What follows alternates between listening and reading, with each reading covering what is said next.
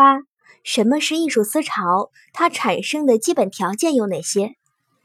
艺术思潮是指在一定社会历史条件下，特别是在一定的社会思潮和哲学思潮的影响下，艺术领域所发生的具有广泛影响的思想潮流和创作倾向。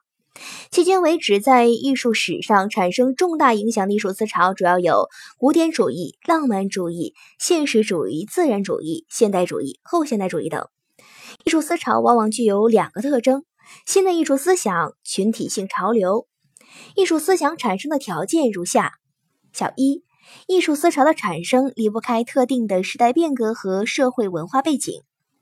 艺术思潮的产生与当时的社会思潮，尤其是哲学思想有巨大联系。十九世纪末二十世纪初，资本主义制度的弊端开始出现，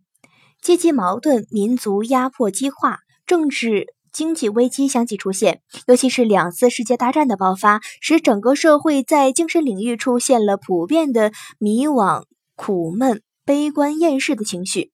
叔本华、尼采唯意志论、伯格森直觉主义、弗洛伊德精神分析学、萨特存在主义哲学等强烈冲击着文艺界，为现代派艺术奠定了哲学心理学基础，从而形成了声势浩大的现代主义艺术思潮。超现实主义艺术思潮受到伯格森的直觉主义和弗洛伊德精神分析学影响，它的主要特征是以所谓超现实、超理智的梦境、幻觉等作为艺术创作的源泉。美术方面出现了西班牙画家达利《记忆的永恒》等作品，电影方面则出现了西班牙导演布努埃尔《一条安达鲁狗》等影片。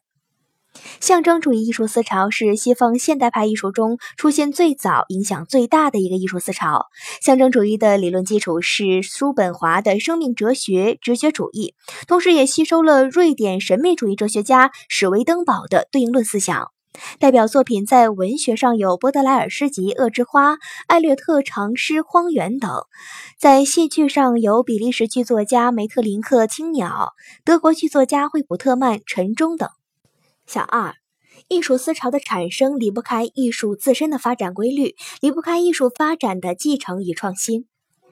如十九世纪初的欧洲，浪漫主义取代了古典主义。随着资产阶级革命的爆发，新兴的资产阶级要求突破古典主义和理性主义的束缚，提倡以感情代替理性。小三。